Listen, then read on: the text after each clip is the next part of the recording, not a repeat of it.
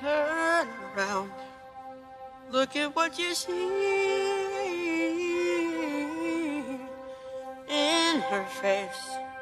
The mirror of your dreams.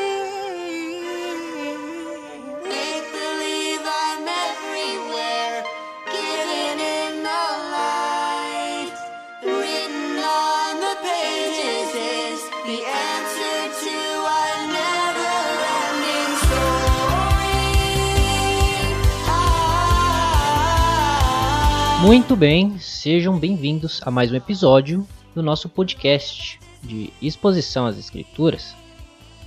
No episódio de hoje nós vamos ler, nós vamos continuar lendo, né, o capítulo 8.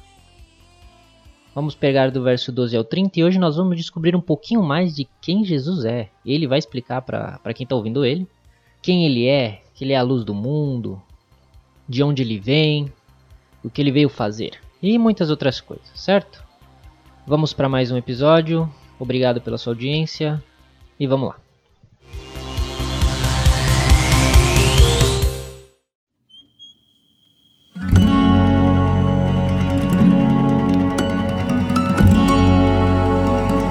Bom, no versículo 12 vai estar escrito o seguinte. Lembrando que eu estou usando a tradução NTLH, a sua parte está um pouquinho diferente. De novo, Jesus começou a falar com eles e disse: Eu sou a luz do mundo. Quem me segue nunca andará na escuridão, mas terá a luz da vida. Os fariseus disseram a Jesus: Agora você está falando a favor de você mesmo. Por isso o que você diz não tem valor. Bom, aqui durante a festa das barracas, ou dos tabernáculos, depende da sua tradução, eh, eram acesas velas durante a celebração e elas simbolizavam a coluna de fogo que conduziu o povo de Israel pelo deserto depois que eles saíram eh, da escravidão do Egito. Quando Jesus diz ser a luz, ele é justamente essa luz, a luz da presença de Deus que guiou o povo nas noites pelo deserto, lá naquele tempo quando Moisés tirou eles do Egito. E isso era uma forma de Jesus afirmar que ele é Deus, porque somente Deus é identificado como sendo luz em todas as Escrituras.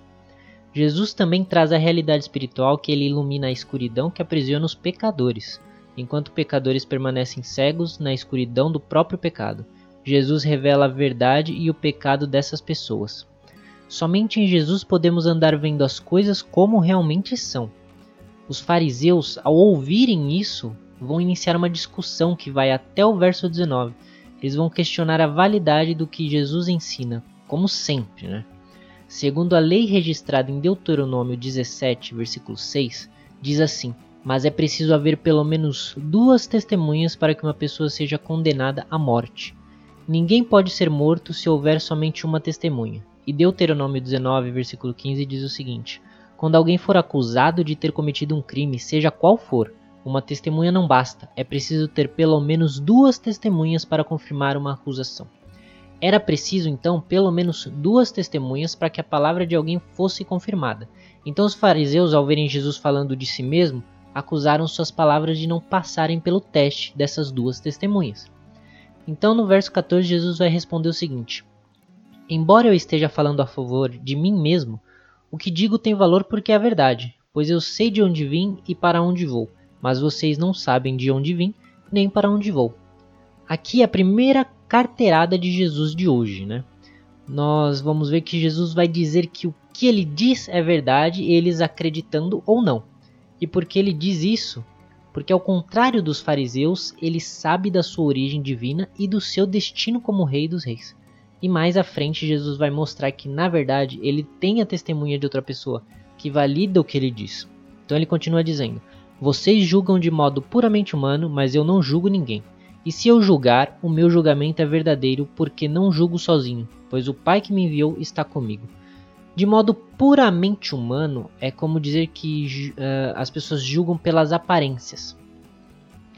Uh, o nosso modo humano é julgar pelas aparências. Todos nós temos preconceitos, e aqui é literalmente preconceitos sobre pessoas que nós não conhecemos seja pelo modo como falam, como se vestem ou se comportam. Isso também acontecia com os líderes e fariseus, eles também são humanos. Mas Jesus não julga ninguém dessa forma. Aqui é que está a diferença. Jesus conhece a verdadeira intenção das pessoas e quando julga, julga de maneira justa e verdadeira. E além disso, ele julga com o Pai que está com ele e também conhece o coração das pessoas. E ele vai continuar dizendo: Na lei de vocês está escrito que quando duas testemunhas concordam, o que dizem é verdade. Eu dou testemunho a respeito de mim mesmo e o Pai que me enviou também dá testemunho ao meu respeito. Jesus vai dizer então que ele não está sozinho falando sobre si mesmo, sem nenhuma testemunha concordar com ele. Na verdade, Deus que o enviou concorda e aprova o que Jesus diz de si mesmo e, portanto, mesmo considerando a lei, Jesus não está falando falsamente por si. No capítulo 5, no versículo 31 47, Jesus já tinha dito que, além do pai João Batista, as suas obras e as escrituras eram testemunhas a seu favor. Então Jesus não estava sozinho nessa, ele não falava simplesmente por si, mas ele tinha toda uma gama de testemunhas que corroboravam com o que ele dizia. Então no verso 19 eles vão perguntar: Onde está o seu pai? E Jesus vai responder: Vocês não me conhecem e também não conhecem o meu pai. Se de fato me conhecessem, conheceriam também o meu pai. Os fariseus, é, por conta de sua cegueira, pensaram que Jesus estava falando do seu pai terreno, de José. Mas uma prova de que, mesmo sendo grandes teólogos em Israel, nenhum deles tinha relacionamento com Deus. Esse fato deles nunca entenderem o que Jesus estava falando prova que simples conhecimento das Escrituras ou da teologia não leva ninguém a conhecimento de Deus, de fato, quem Deus é e o que ele quer aprova ou reprova. Um diploma e uma formação, eles não garantem uma comunhão com Deus. Então Jesus diz exatamente isso, que nenhum deles conhecia Deus, e a prova disso é que nenhum deles aceitava e reconhecia os ensinamentos de Jesus como vindos de Deus. Quando alguém diz conhecer a Deus, diz ter espiritualidade, diz ter relacionamento com Deus, mas se recusa a aceitar o que o próprio Deus diz, através das escrituras e seu filho, tal pessoa prova que está mentindo para si mesma e na verdade não conhece o Deus verdadeiro. Jesus disse essas coisas quando estava ensinando no pátio do templo, perto da caixa de ofertas. Ninguém o prendeu porque ainda não havia chegado sua hora. Novamente, João nos faz lembrar que a hora de Jesus e o momento de ser entregue aos seus inimigos estava nas mãos de Deus, e nenhum deles tocou em Jesus antes disso, embora sempre tentasse. Verso 21, Jesus vai dizer outra vez: Eu vou embora e vocês vão me procurar, porém morrerão sem o perdão dos pecados. Para onde eu vou, vocês não podem ir. Jesus agora vai começar cada vez mais a falar sobre a sua morte, a qual ele sabia que estava chegando. Quando diz que ele iria embora, estava falando de sua ressurreição e ida ao céu, lugar onde nenhum daqueles líderes iriam, como o próprio Jesus disse, pois todos morreriam em seus pecados, ou seja, nenhum deles se arrependeria. Todos morreriam negando a Jesus e perseguindo os que o seguiam. Aqui vemos que a doutrina do universalismo não vê quando diz que no fim todos serão salvos, ainda que em algum momento tenham que pagar por seus pecados. Essa doutrina diz que mesmo os que forem condenados ao inferno, chegará um momento onde esses condenados alcançarão o arrependimento e serão então resgatados do inferno, até que não sobre ninguém lá, e o inferno seja destruído. Então o inferno na prática não é nada mais que um purgatório, certo? Eles enfatizam o amor de Deus e excluem a sua justiça, a ponto de alguns afirmarem que até os demônios e o diabo serão redimidos no final. Jesus é claro e direto aonde vou, nem todos podem ir, pois perecerão em seus pecados. No verso 22, os líderes judeus vão dizer o seguinte: Ele diz que nós não podemos ir para onde ele vai. Será que ele vai se matar? Então Jesus continuou: Vocês são daqui de baixo e eu sou lá de cima. Vocês são deste mundo, mas eu não sou deste mundo. Por isso eu disse que vocês vão morrer sem o perdão dos seus pecados. De fato, morrerão sem o perdão dos seus pecados, se não crerem que eu sou quem sou.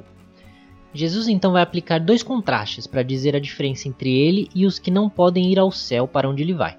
Os fariseus não entendiam quando ele dizia que ia embora, por estarem dependentes do próprio entendimento, essa verdade veio corrompida pela visão em pecado deles.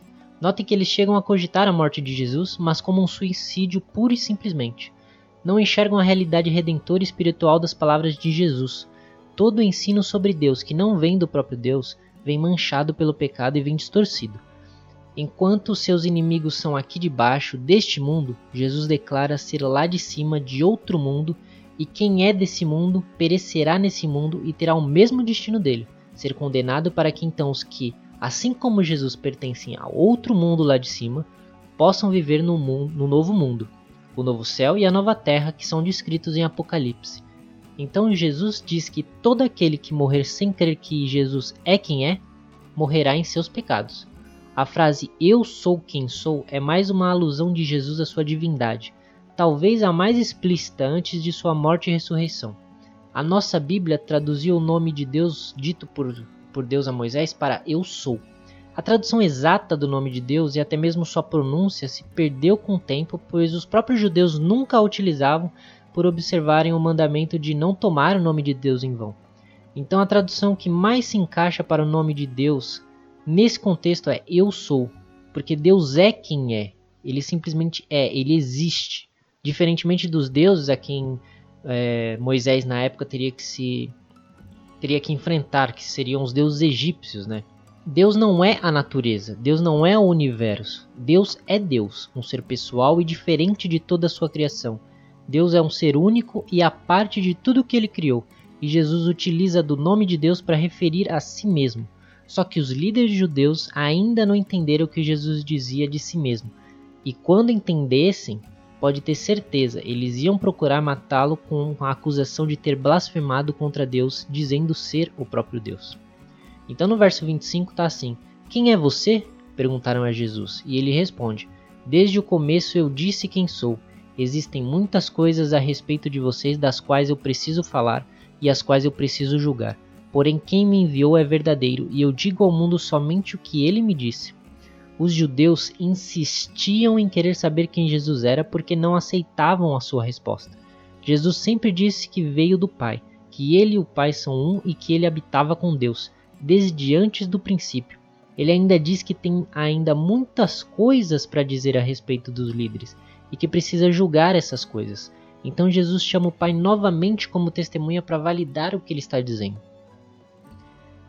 No 27, eles não entenderam que ele estava falando a respeito do Pai. Por isso Jesus disse: Quando vocês levantarem o Filho do Homem, saberão que eu sou quem sou, e saberão também que não faço nada por minha conta, mas falo somente o que meu Pai me ensinou.